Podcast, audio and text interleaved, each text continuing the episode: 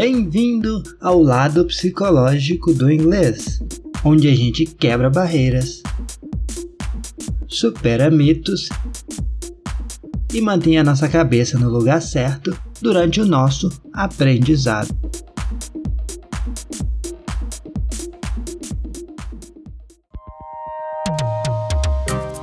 Olá, amigos! Tudo bom com vocês? Hoje é sexta-feira, graças a Deus! Como que foi a semana de vocês, hein? Tudo tranquilo? Estão estudando inglês, hein? Estudaram bastante? O que, que vocês estudaram essa semana? Hum? Fala aí pra mim. Ó, hoje eu quero falar de algo bem simples, a base, o básico, o primeiro passo realmente que você tem que tomar para aprender inglês, tá? Para a gente aprender inglês, é para aprender qualquer coisa, a gente tem que ser bem simples e objetivo. Se a gente quer, querer abraçar o mundo de uma vez, a gente não chega a lugar nenhum. Então a gente tem que ter foco. Então, a primeira coisa é para aprender inglês, o que a gente tem que fazer? Estudar. E eu sei que isso parece óbvio, lógico, né? Mas estudar como? Aí que nós vamos entrar no assunto aqui, tá? Quando eu digo que a gente tem que ser objetivo, eu falo que a gente tem que ter metas, estratégias, tá? Eu gosto de escrever as coisas, eu gosto de apontar os passos. Primeira coisa, é, você vai estudar inglês. Então, beleza, você definiu isso, você quer estudar inglês. Ou você precisa estudar inglês. Você tem que definir isso. Você tem que saber por quê. Por que, que você estuda inglês? Qual é o seu objetivo com o inglês? Você tem que ter essa resposta na ponta da sua língua.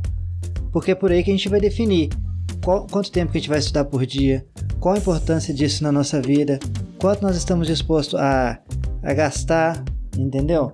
São vários fatores que a gente tem que levar em consideração quando a gente decide que vai começar a estudar ou aprender alguma coisa, tá? Com inglês não é diferente, não adianta a gente simplesmente falar, ah, eu quero aprender inglês. Aí fora tá, tem um milhão de gente que quer aprender inglês, mas são poucos que colocam a mão na massa, são poucos que definem estratégias e algo que de fato vai trazer algum resultado.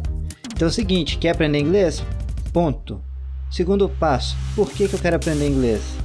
Terceiro passo, qual a importância disso na minha vida? Qual o peso que eu vou dar isso na minha rotina diária? Qual a relevância disso na minha vida? De 1 a 10, coloca uma nota aí, de 1 a 10, qual é importante para você neste momento aprender inglês? Hein? Eu preciso que você me diga isso, preciso que você saiba isso.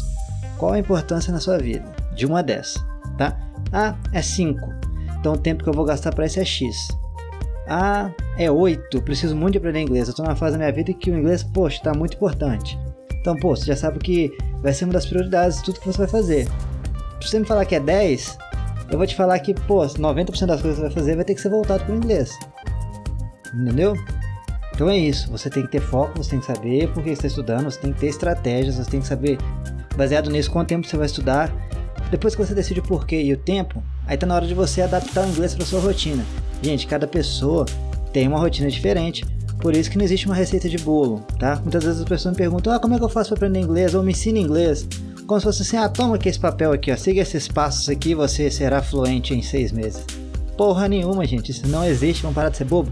Primeira coisa, cada um tem sua própria rotina. E a gente tem que parar de achar que os outros têm que definir tudo pra gente. Não é a gente que vai ser o maior beneficiado se a gente aprender inglês?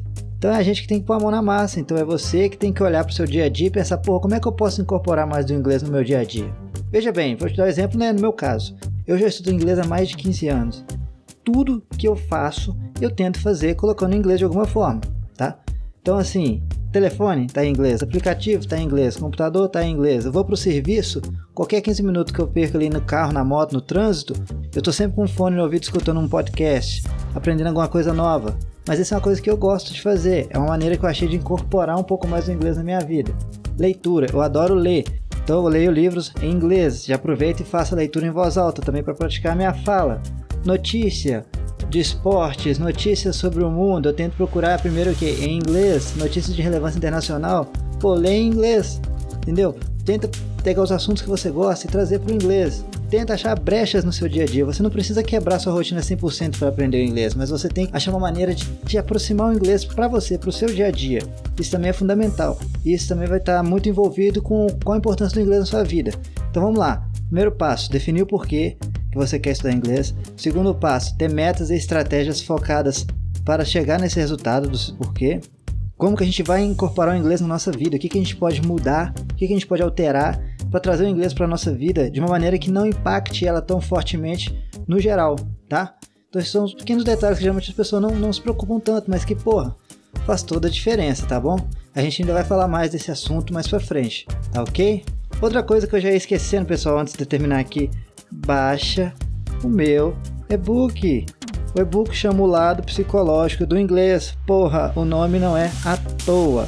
Vai lá, clica lá no, no e-book, porque eu falo basicamente isso que eu tô falando aqui e várias outras coisas, poxa. Tá? Então baixa o e-book lá, lê o e-book, lê o e-book.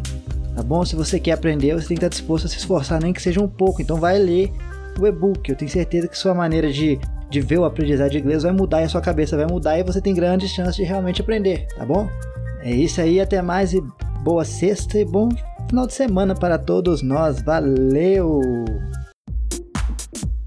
Se você está escutando este nosso bate-papo pelo podcast, não deixe também de conhecer o nosso Instagram, arroba o lado psicológico do inglês, onde você pode entrar em contato direto comigo e me fazer uma pergunta, e quem sabe a sua dúvida se torne o tema do nosso próximo episódio.